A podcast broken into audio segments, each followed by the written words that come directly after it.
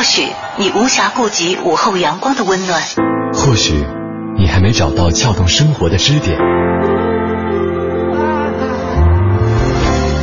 寻找空闲的快乐时间，就在一零六六文艺之声，就在一零六六文艺之声。京城文艺范儿，让你的生活独一无二。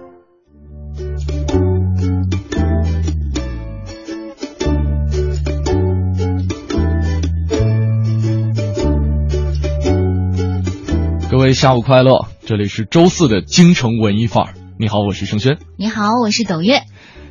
就是突然间就变到 变到周四了，就真的可能还有很多朋友就没有加这个抓住这样一个放假的一个节奏。嗯啊，就是刚刚我们这周才四天呢？对，怎么这周才四天呢？这 这六月份好像就瞬间就已经过了五天了，好快，对不对？你是一个阿甘精神了。其实接下来还要跑二十多天呢。跑二十多天是指啊六月份吗？哦哦，没有，我在想，就是说离我们下一次放假的话，其实还有好几个月呢。九月份，对，中秋节，中秋节，好好的等吧。但是暑假马上来了，我觉得暑假是一个可以让你很开心的日子。嗯，还有一点就是世界杯也要来了。对，当然更近的就是这个高考要来了。高考要来了，对于高考的考生来说，暑假是一个。就是指日可待，嗯，这样一个日子了。最后，最后再坚持几天，嗯，四天，好不好？因为我觉得三年都坚持下来了，对啊，八号一过，十八年都坚持下来了，对。所以我们今天呢要聊这样一个话题，就是有哪些事儿呢？你可以每天坚持一会儿啊，就给你造成巨大的改变。对，确实我们在生活当中可能。呃，每个人过日子都希望自己有一个张航海图，或者说有一个罗盘能够指引自己前进的一个方向，但是呢，却不由自主的。背着自己的被自己的一些情绪啊，或者说被他人的情绪所影响，然后就就没有办法找到一个很好的一个计划，然后把它落实下来。像我们每年年初的时候，都可能会给今年制定一个计划，那是被逼的，列一个小表格啊。到年底的时候都会总结，突然间发现哦，这个我明年的计划好像跟今年的计划是一样的，一样一样一样。那是因为没有达到，没有实现，没有达到。但是呢，如果说真的把这样一个计划，或者说把列计划和执行计划。养成自己的一个习惯的话，用这样一种习惯的惯性的力量去督促自己、督促自己和监督自己的话，自己在不知不觉当中就会有一点点的提升。可能你自己没有感觉，但是旁边的人去看你、去观察你的时候啊，这个一日不见如隔三秋，这三秋说不定你就有了一定的改变。甭管说是减肥也好，甭管说是。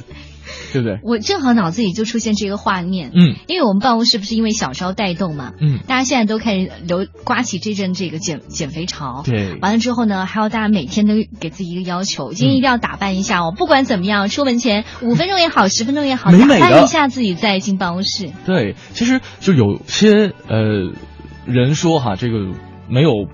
丑姑娘只有懒姑娘，对吧？包括男生也一样，可能很多人就是习惯了自己邋遢，习惯了自己不修边幅。但是我曾经听这个时尚集团的苏芒，他讲过一句话，就是我把自己的爱好，我把把自己让让自己变得更美，当成自己的一项工作，是一件特别幸福的事情。就是他每天会花好长时间去收拾自己，收拾自己。但是你像他每天的工作就是去看那么多的美丽的东西，嗯。每天就生活在美当中，然后呢，他把自己也变成了这样美的一个部分。嗯，他也坚持了下来，所以，他可能在很多人眼中是一个美的代言代言人。所以我觉得我们今天的话题特别有意义啊！嗯，坚持，每天坚持一点点，对，然后可能会给你造成巨大的这个改变，是从一个量到质的改变。是的，好像回到了高考的这个政治题当中。好了，今天跟大家分享这样一个话题，大家可以通过两种方式跟我们取得联系。一种呢，可以关注我们俩的个人微博 DJ 程小轩和 DJ 董月；另外，也可以来关注我们俩的呃这个节目的微信公众平台是“文艺之声”四个字，在订阅号搜索，在留言框下留言就可以了。在等待大家留言的过程当中，首先进入我们今天的诗意生活。诗意生活。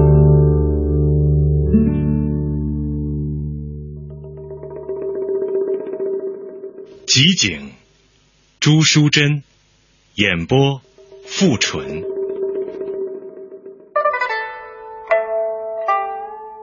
竹摇清影照幽窗，两两时琴造夕阳。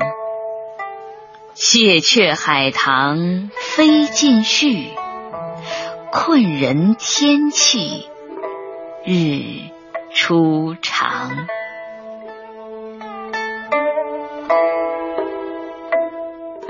竹子在微风中摆动着，清雅的影子笼罩着幽静的窗户。成双成对的候鸟在夕阳中翻飞，聒噪个不停。海棠花已经凋谢了，柳絮也已飘落尽了，使人困倦的初夏已经来临，白天也。渐渐长起来了。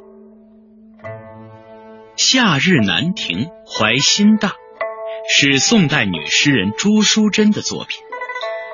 朱淑珍是唐宋以来留存作品最丰盛的女作家之一。这首诗描绘了春末夏初的景象，同时也借景抒发了诗人郁郁寡欢的心情。摇曳竹影映窗帘，双双鸟雀造夕阳。海棠谢，柳絮尽，初夏乍暖时节，最易困倦的深闺情节。前两句有静有动，表态中的轻盈和幽窗动态中的竹摇和鸟噪，可以说是绘声绘色。后两句将前句中的烦躁情绪进一步深化。初夏时分，海棠花谢了，柳絮也飞尽了，白天越来越长了，实在给人一种困人的感觉。全诗既情绪与景物，淡淡起笔，却极具感染力。本单元节目内容由 AM 七四七娱乐广播独家制作，友情提供。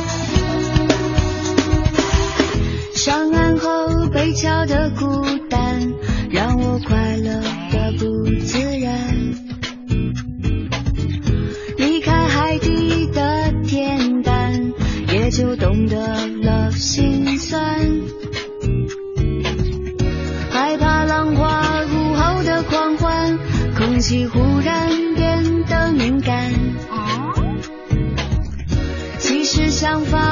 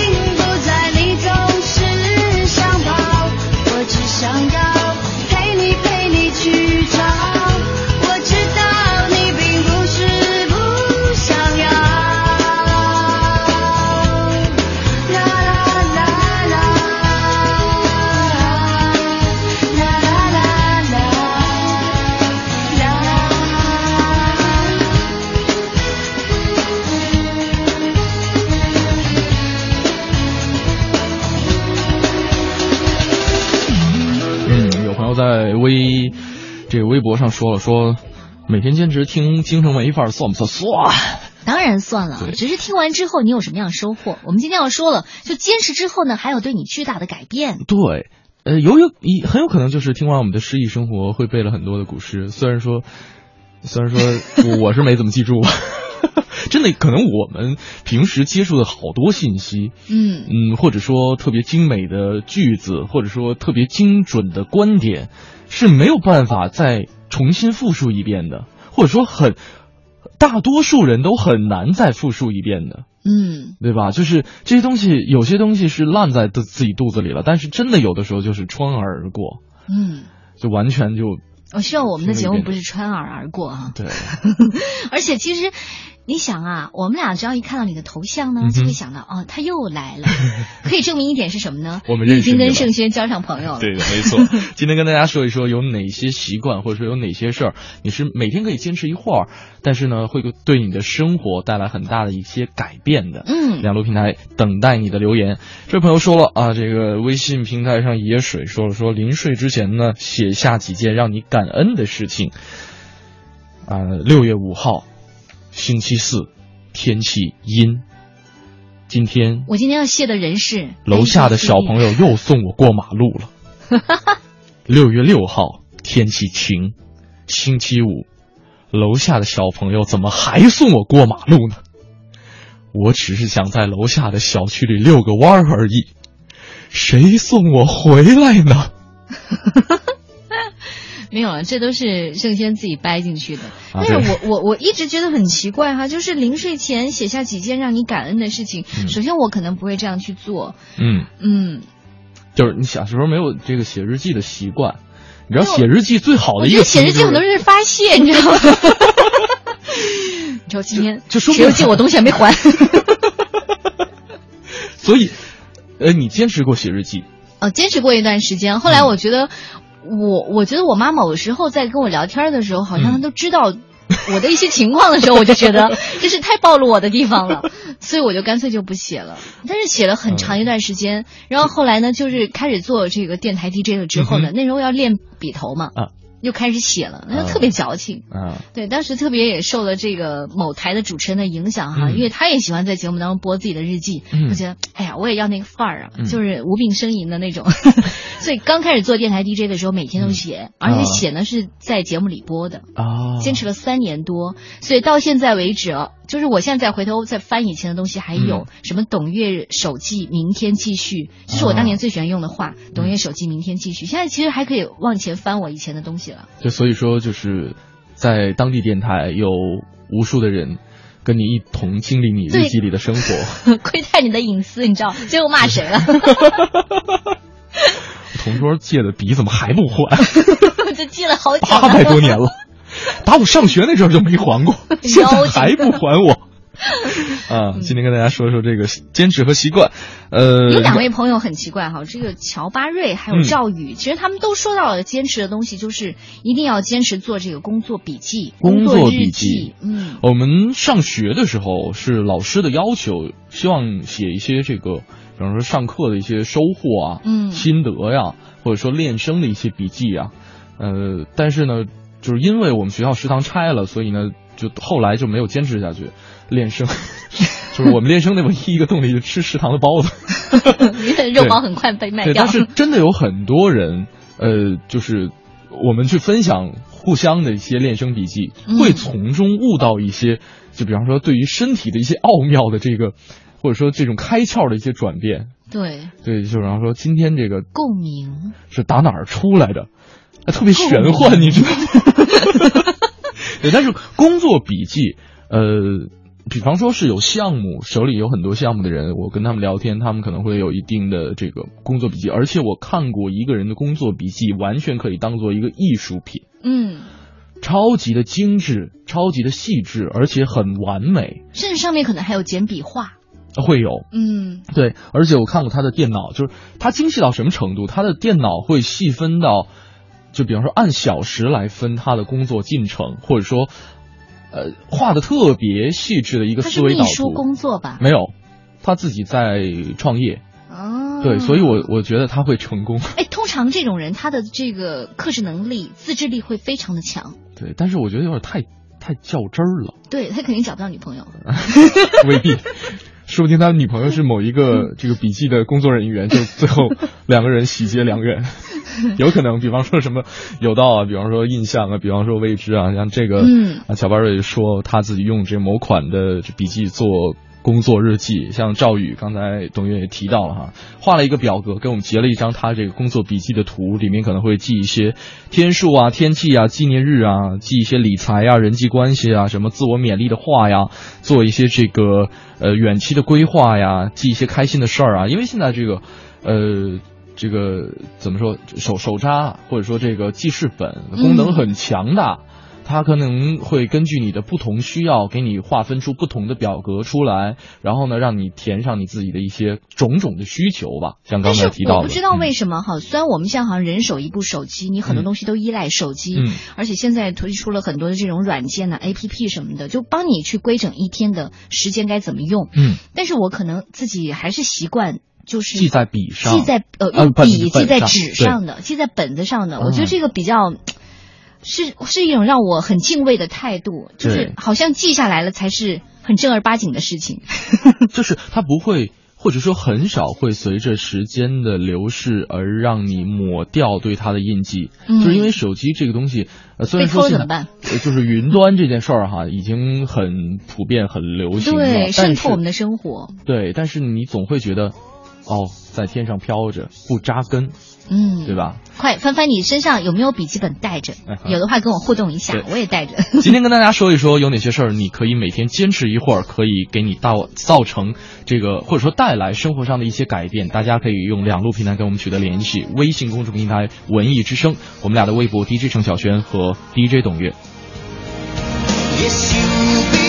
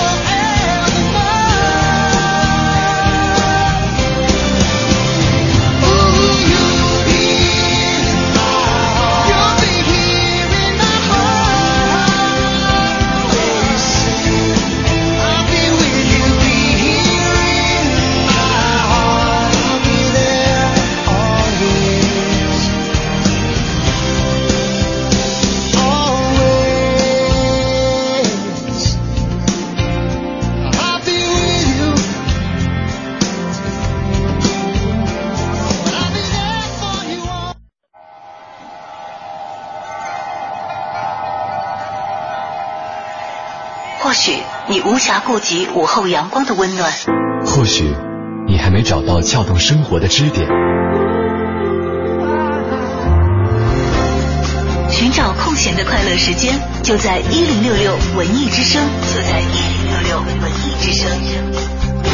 京城文艺范儿，让你的生活独一无二。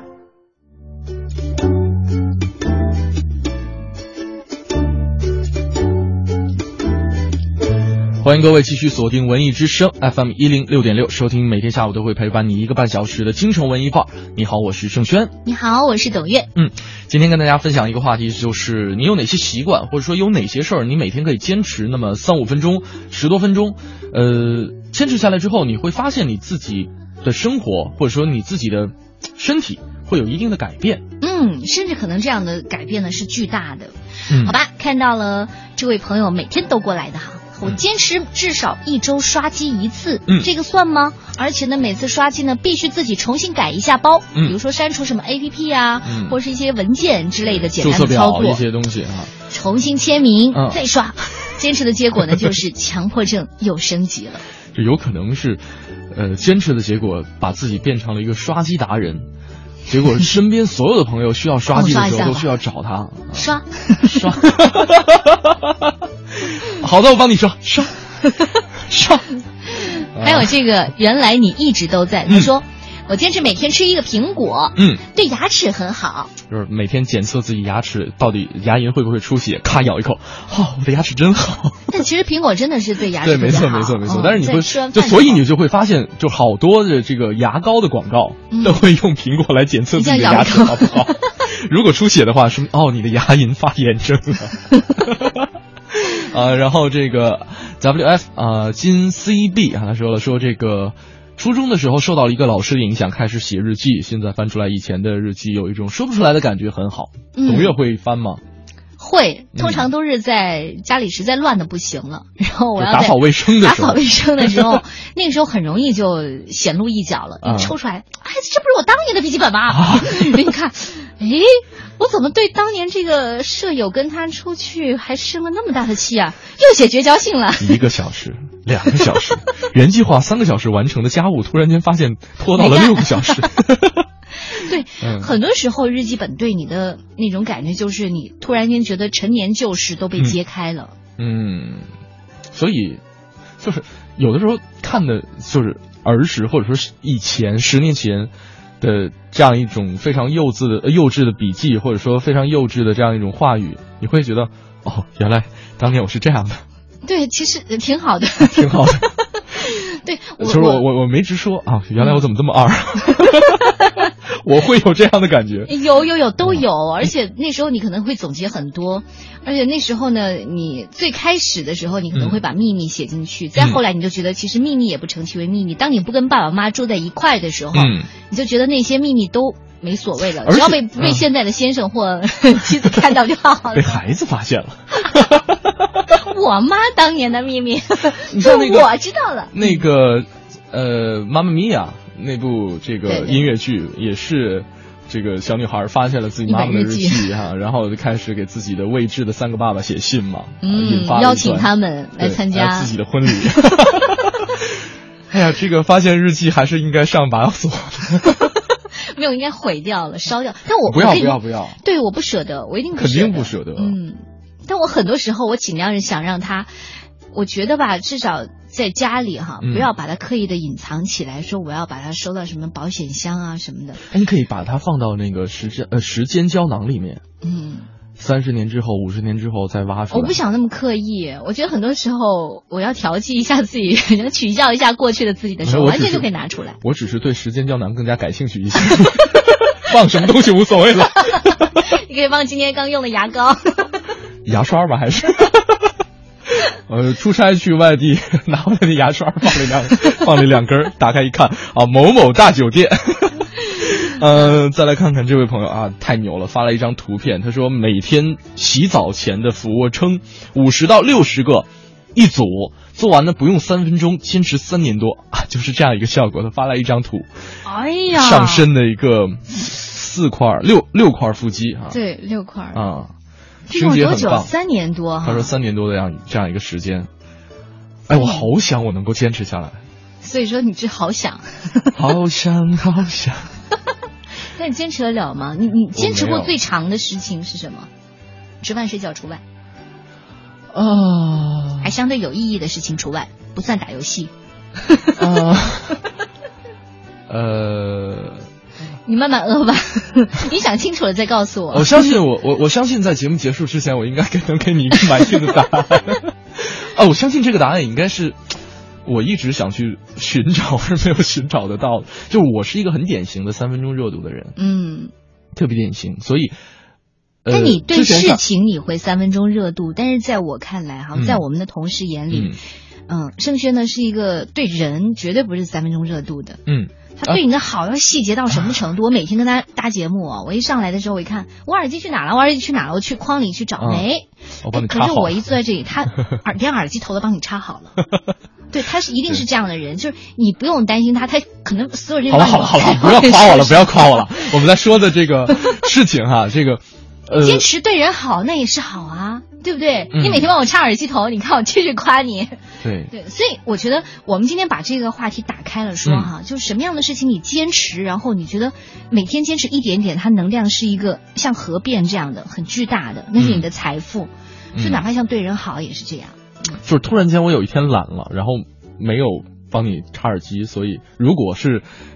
我写日记骂你，对，已经成为习惯了啊！今天轩轩太不像话了，居然不给我插耳机，然后在节目里就开始播出了。呃，再来看看这位朋友也是同样是一个锻炼哈，Tommy Tommy An 说了说压腿啊，相信我用不了半年，很多你从来没有想过的位置都可以来尝试一下了，还能够保持腿型。嗯效果极佳啊！对于这个坚持体育锻炼，我真的是没有这样一个兴趣，或者说没有这样一个功力。嗯，我所有的体育锻炼完全是跟随兴致去走的，包括我喜欢的一些体育项目是那种，就比方长跑，我是绝对不会碰的，碰都不会碰的，我觉得好无聊。呃，我碰一些，比方说乒乓球啊、羽毛球啊、游泳啊，我觉得还就是有有一些对抗性的，对，或者说有一些趣味性的，嗯，我觉得会能够吸引我，这个至少是适度的坚持一下吧。哎，我能感受到哈，就比如说，你看，其实长跑的人呢，和这个喜欢一些冲刺性的啊，或者一些嗯足球这种对仗、对撞性的，嗯真的是不一样。就像我每次哈要求先生陪我去游泳，嗯他说你无聊吗？这样反复来游来游去，嗯，我说，后来我才知道，哦，原来会，你知道游泳是一件特别好玩的事儿在哪儿？就是。呃，因为我去那个泳池，人还是稍微有一点点多，一条泳道就标准泳道嘛，大概在六到八个人左右，哎呀，就挺多密密麻麻的没有，没有嗯。还好，因为它是标准泳道，嗯嗯。呃，五十乘二十五的。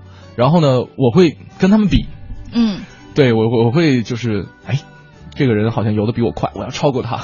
哦，那其实你还是在一个竞技的一个状态下，所以才会刺激你喜欢。是。就像我没有任何竞技，因为我也追不上任何人，飘着 所以我一直在游的时候，但我再回头看，他又杵在那儿，我干嘛呀？他说：“你觉得这不无聊吗？”嗯哎，那时候我才突然觉得，其实每个人可能对体育项目的喜欢也是不一样的。嗯。嗯，哎，就是说到游泳，其实我也挺坚持的，是吧？至少我今年在冬天，这个嗯冬天很安全的就度过了。每年冬天我都要生一场病，啊，然后这一次呢，我是从去年的九月份开始就游到现在，嗯，真的是没有没有感冒发烧，至少没有请过病假每天还是啊，不是每天一周三次，一周三次，嗯对啊，很不错的一个成绩了。你大概每次有多久呃，我就游八百米到一千米，啊？好，很好，很很不错，很不错哈。对，这个多长时间不是一？点点吗多长时间？呃，四十分钟左右吧，啊四十分钟左右。你可以再加一块，呃加快一点速度，然后可以提升一点量。我没打算竞技。好了，今天跟大家聊一聊坚持，有哪些事情或者说有哪些习惯，你是每天可以坚持一小会儿，但是呢，呃，长时间坚持下来之后，你会发现你对你自己的生活，对于你自己的身体会有一定的改变呢。两路平台跟可以跟我们取得联系，一路呢是我们俩的个人微博 DJ 董月和 DJ 程晓轩，还有一路是我们的微信公众平台“文艺之声”四个字，订阅号搜索，点击关注，在留言框下留言，我们就可以看得到了。来，进入我们今天的我在北京城。你知道的，你不知道的，你不知道而想知道的，你想知道而没法知道的，关于北京城的一一切，我在北京城。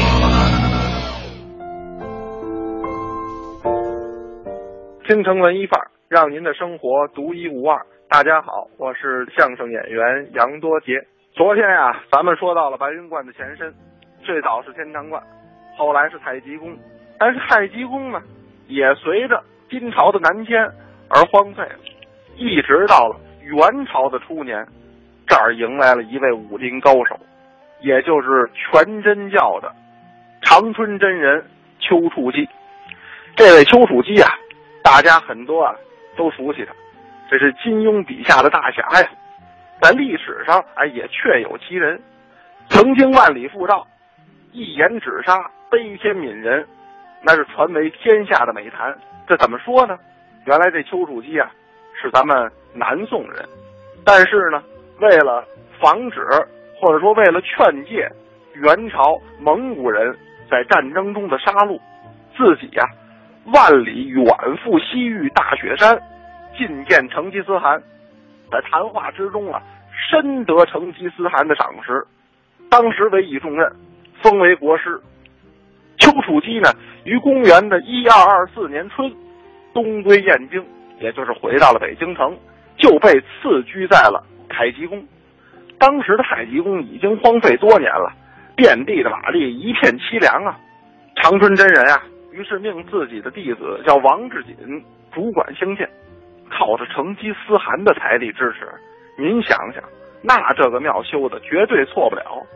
历时仅仅三年，楼宇形态焕然一新。到了公元的一二二七年，成吉思汗亲自赐名太极宫，改称长春宫，因为长春真人在这居住嘛，特定了丘处机永世在此居住。但是遗憾的是，刚刚安顿不久的丘处机到党，就先逝在了长春宫。次年，长春真人的高徒，也是金庸笔下那个被冤枉的淫道，叫尹志平，就是跟小龙女有关系的那一位。这历史上也真有这人。这个尹志平啊，在长春观东侧的下院修建了一座处顺堂，以收藏啊丘处机的这个先退。元朝末年，连年的战争啊，使得长春宫再一次毁于战火。那么这次长春宫还能够涅槃重生吗？咱们明天再说。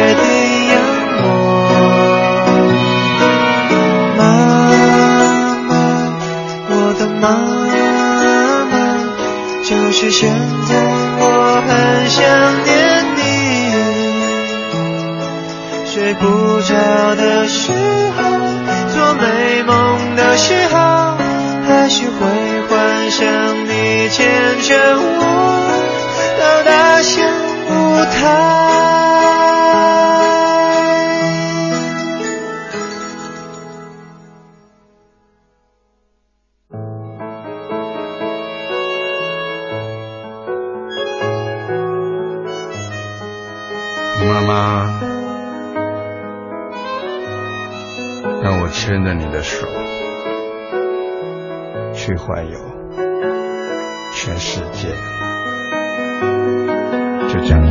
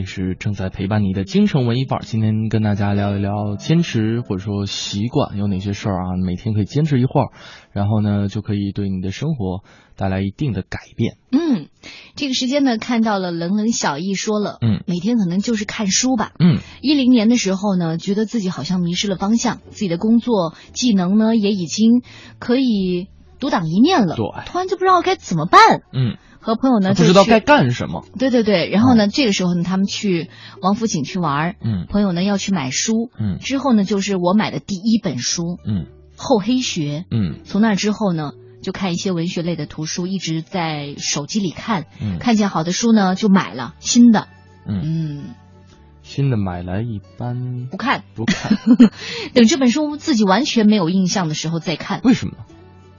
嗯。不知道，你问他吧。就有一种欣喜是吗？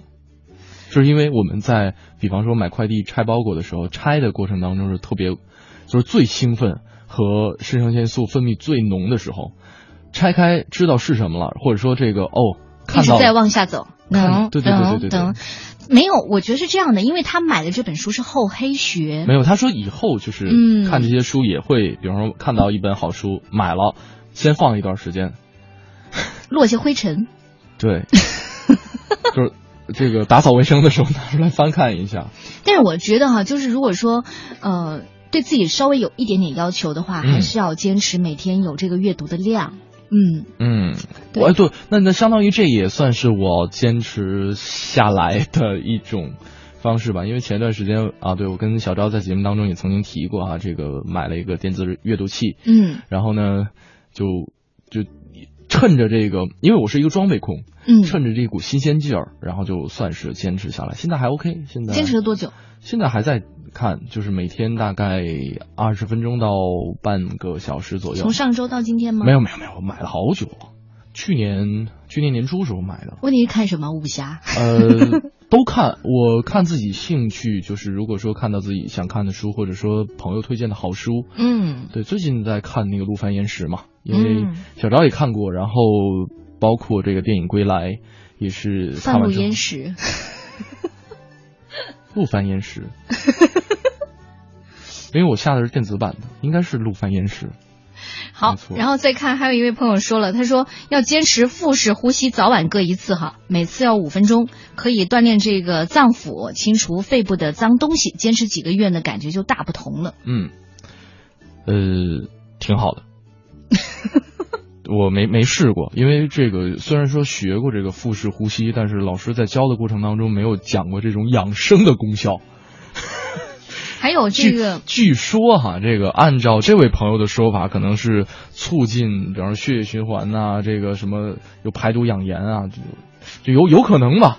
所以这个至少是说对你的说话或者说。就是练气，就是因为这个气这个东西真的是有点有点玄乎。嗯，就是我们老师在讲的过程当中也也说了有点玄乎。就就像我刚才说，它端在哪一个部位，它出来的东西是不一样的。还真是。嗯，包括你的一个状态也可以通过这个东西来来调整。我还真的不懂哈。但是我当年做瑜伽的时候，我也坚持了几年瑜伽。是瑜伽老师也会提这个东西吧？对，而且呢，啊、在说了这个呼吸的时候，其实有不一样的呼吸，包括很多小朋友就是婴儿刚出生的时候，嗯。他是真是纯正的这个腹式呼吸，嗯，但是人可能慢慢的成长之后，你的压力大了之后呢，就成了胸式呼吸，因为你要更快，嗯、你的节奏会更快，而且你不会关注内在。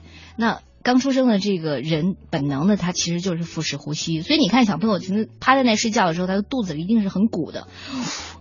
对的，就是而且大家练的过程当中，也可以躺在床上找找那个打哈欠，然后你可以看自己肚子鼓起来。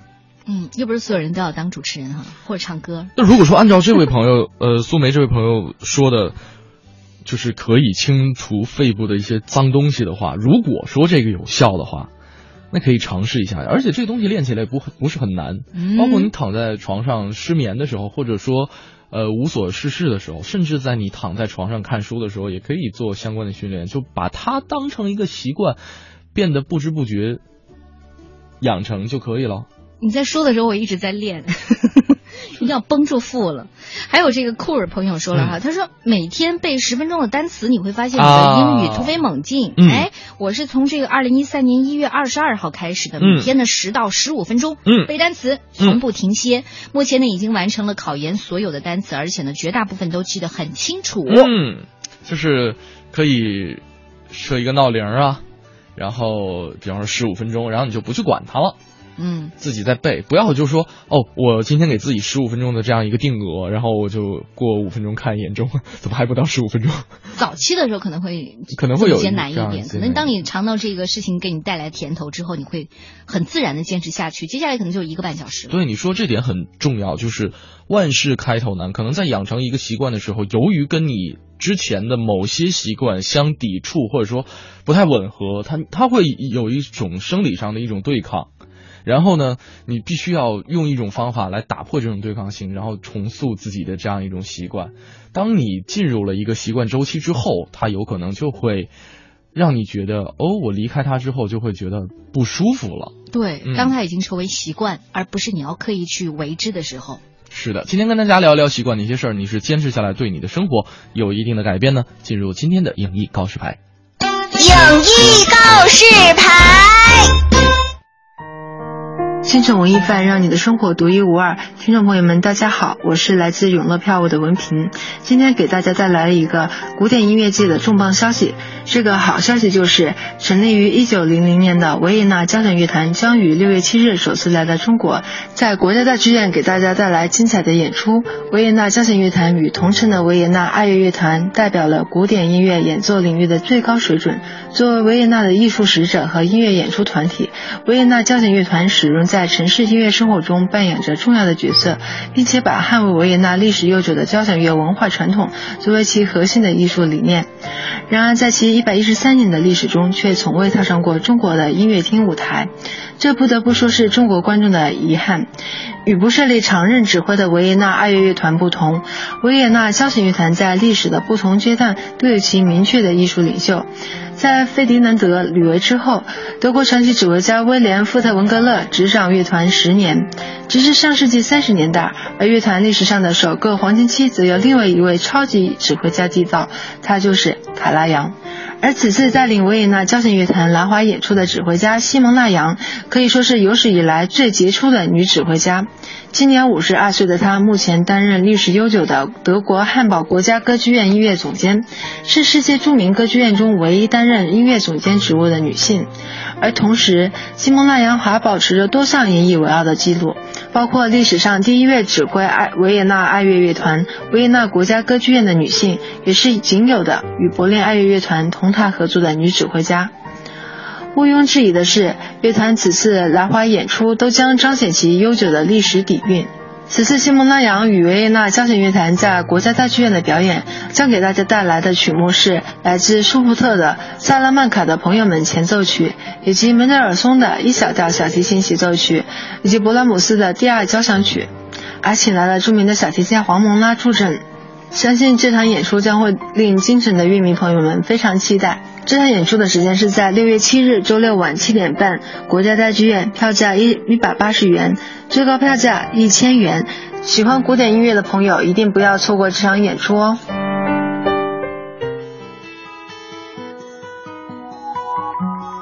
I am sailing, I am sailing Oh.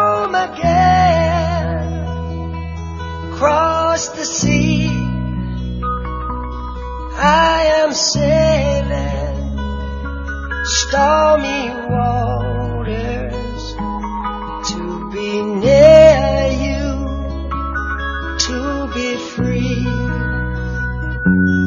I am flying.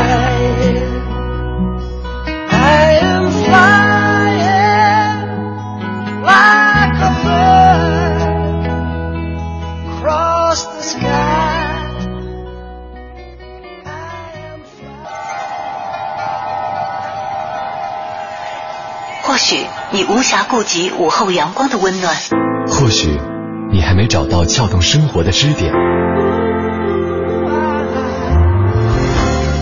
寻找空闲的的快乐时间，就在一零六六文艺之声，就在一零六六文艺之声。京城文艺范儿，让你的生活独一无二。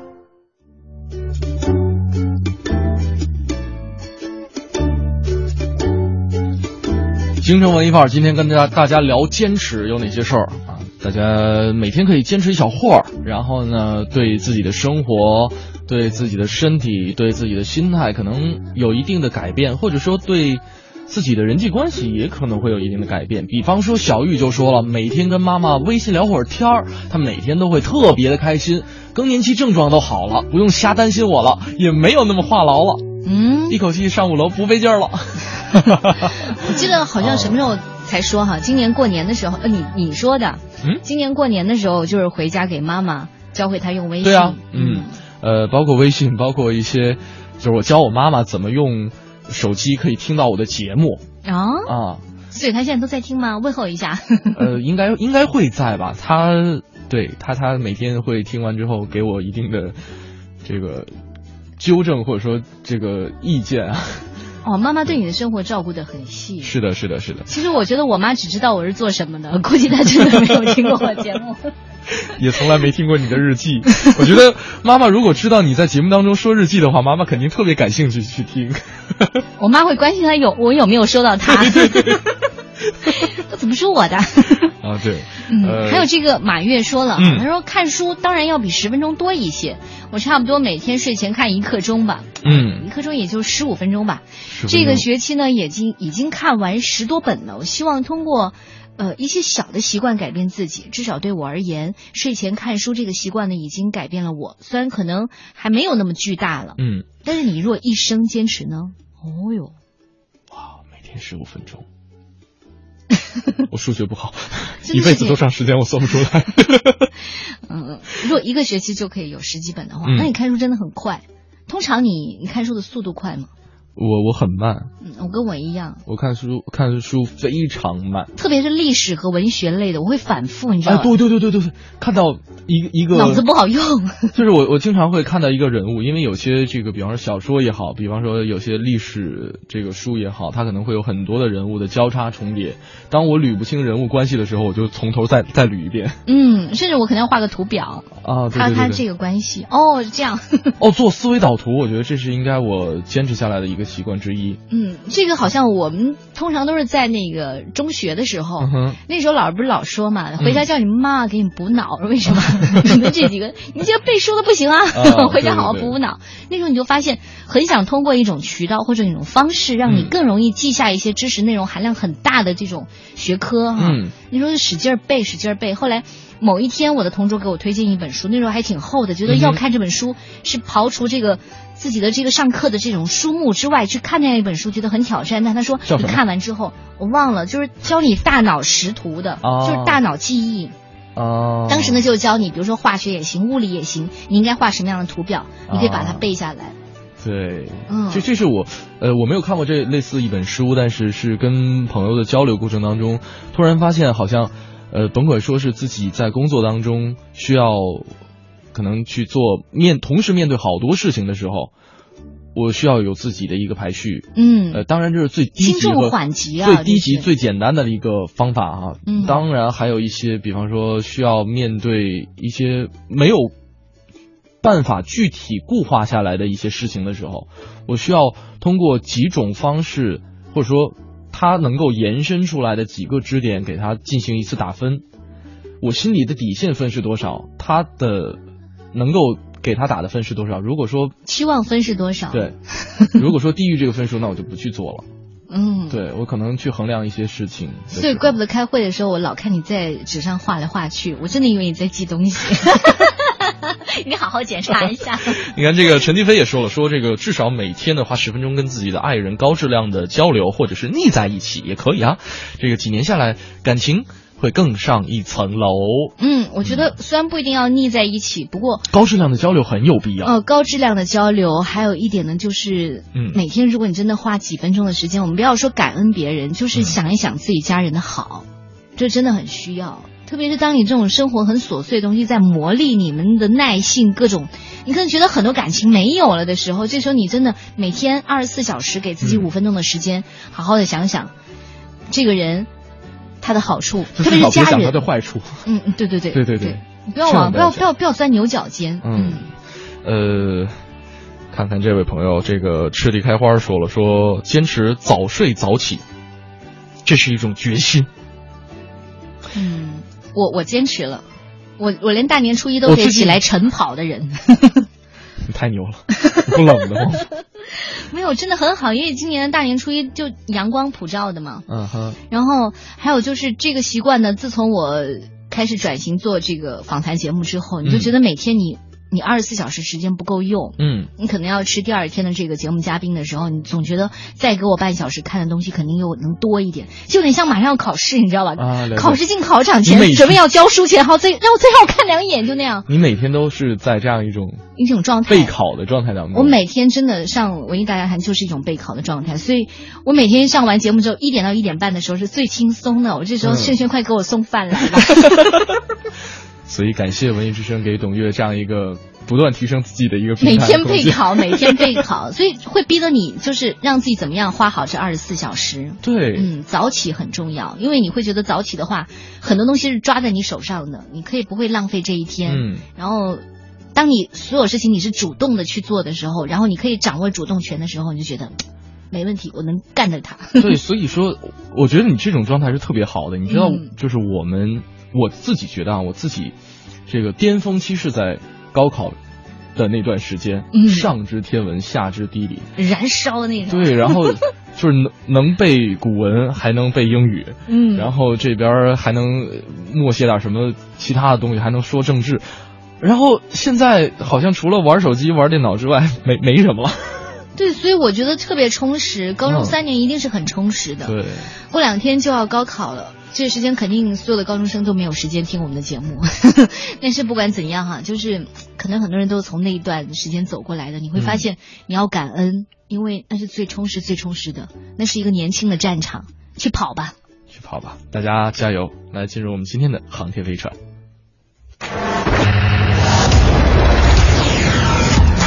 航天飞船。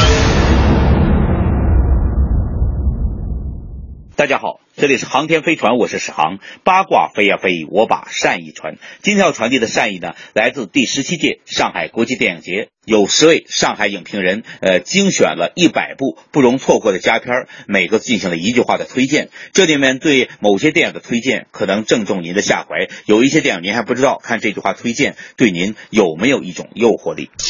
关于韩国电影，恐怖直播何正宇的独角戏，十分钟。韩国的格子间政治，抢劫坚果店，动画鸟叔骑马舞嗨翻影院。关于日本电影，《窈窕舞伎》，日本新浪潮名导周防正行的新片全球首映。《足谷物语》，一曲探讨人与自然的唯美诗歌。太琴灯光下，全明星配角阵容的日本剑戟片儿《编舟记》，二零一三年横扫日本国内各大奖项的年度力作。如父如子，戛纳评委会奖视之愈合又一感人作品。四十九天，日本巨匠大林宣彦的最新的诗意史诗《终极斗士》，传奇格斗家的纪录片，献给综合格斗粉丝的盛宴。双旗镇刀客堪比莱昂内与黑泽明的中国式西部武侠片。最后执行人，泰国监狱刽子手因果纠缠的一生。路过蜻蜓。印度版苏菲玛索与问题少年的忘年之交，百鸟朝凤，吴天明导演最后一作尽诉心中情，留下爱与痴。我这一辈子，话剧皇帝石灰自导自演劳舍笔下的时代悲喜剧，寻找小糖人，揭秘史上最神秘歌手的生死谜团。黑炮事件，一封电报引发一场极具黑色幽默的冤案。舞台姐妹。第一部全 4K 修复的国产片，国产片修复史里程碑。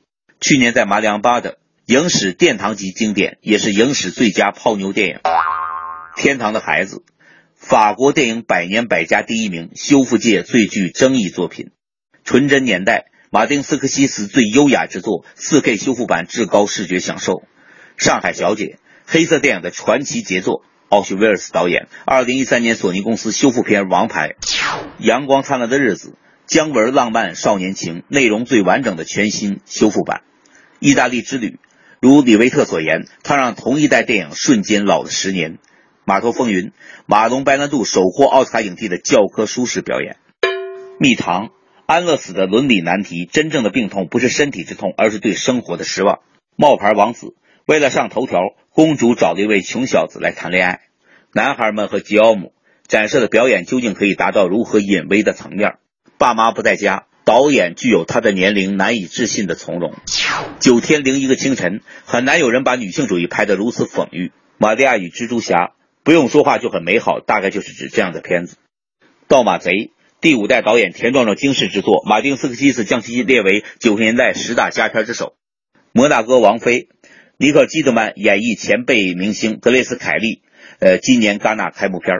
蓝色骨头，崔健电影处女作，在对历史的反思和告别中找到新生。万家灯火，油盐酱醋才是最鲜活的城市记忆。海派经典名作最新修复，一百部影片来不及在这里都介绍，呃，有兴趣就影院里见。好的，今天就到这里，我是史航。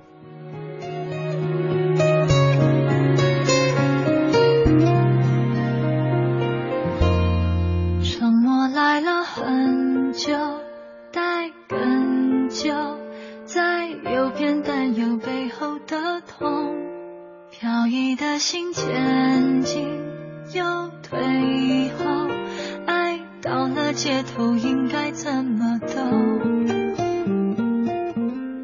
承诺完了多久才看透？这前座后座不属于我。原来说了珍重，该保重，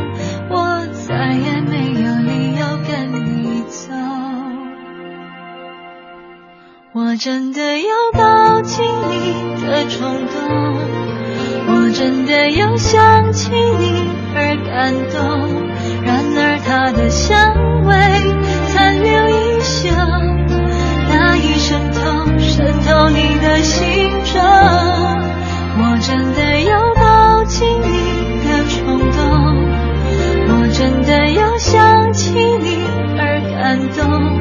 但播放的回忆属于朋友，我已没有没有资格逗留，怎能不放手？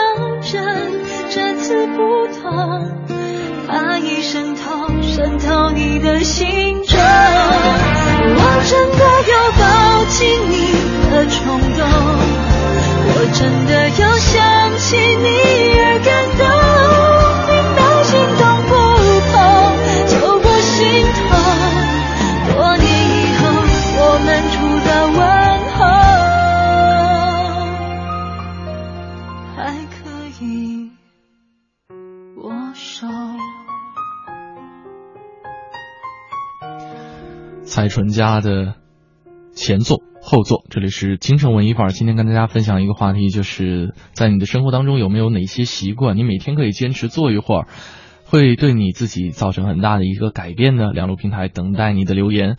这位朋友说了，说每天呢练习写十分钟的毛笔字，大学的时候曾经坚持过一个学期，神奇的发现圆珠笔写字也会变得更加的整洁和美观了，而且整个人会更加的心平气和，做事也会更有毅力。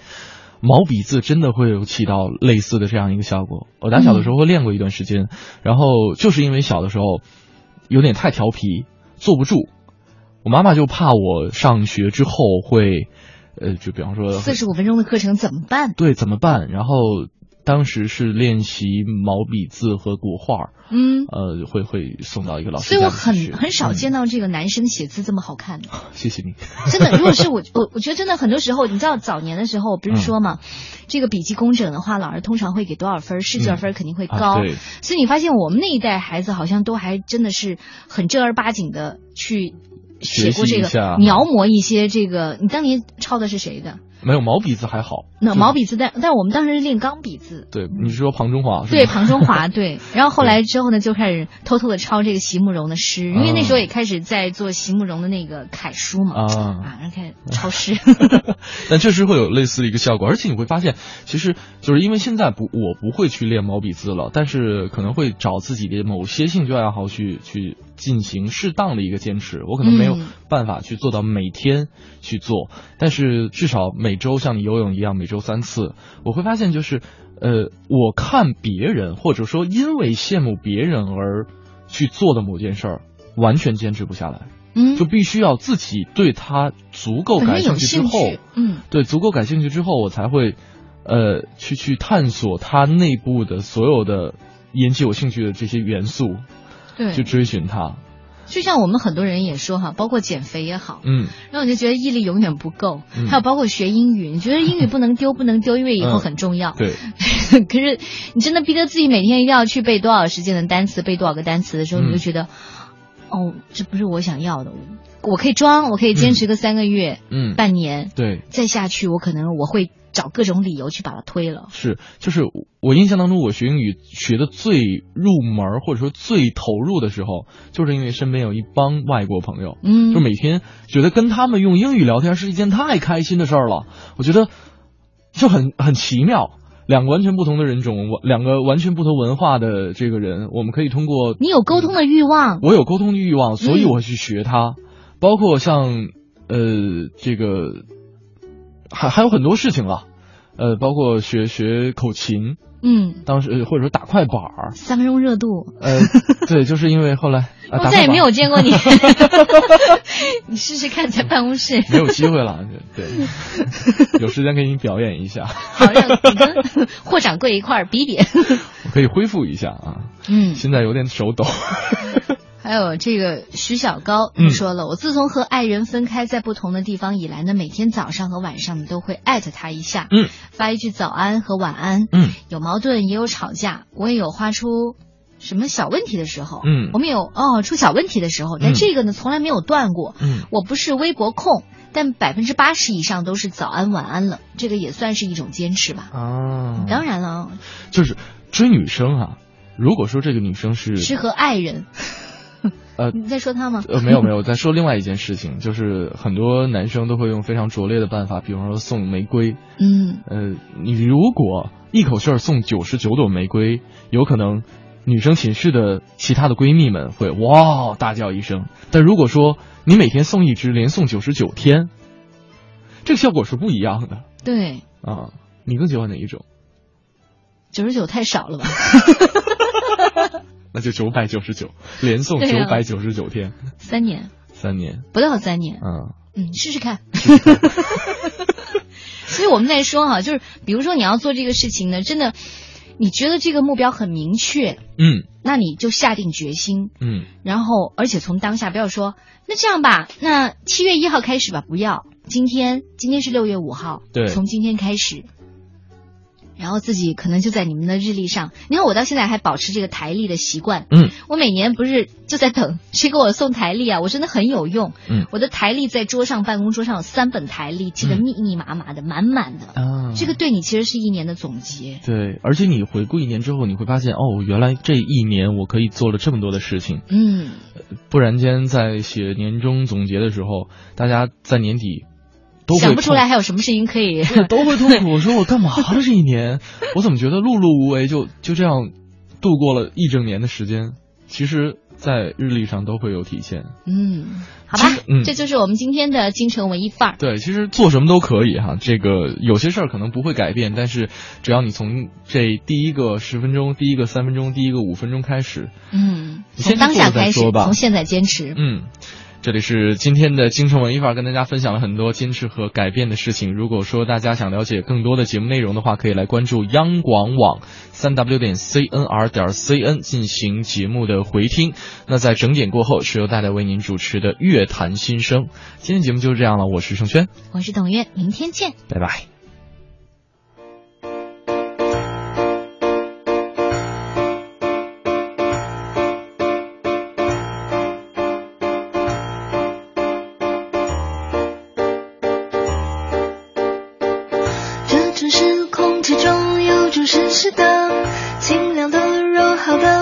也停了，暗示着恋爱温度刚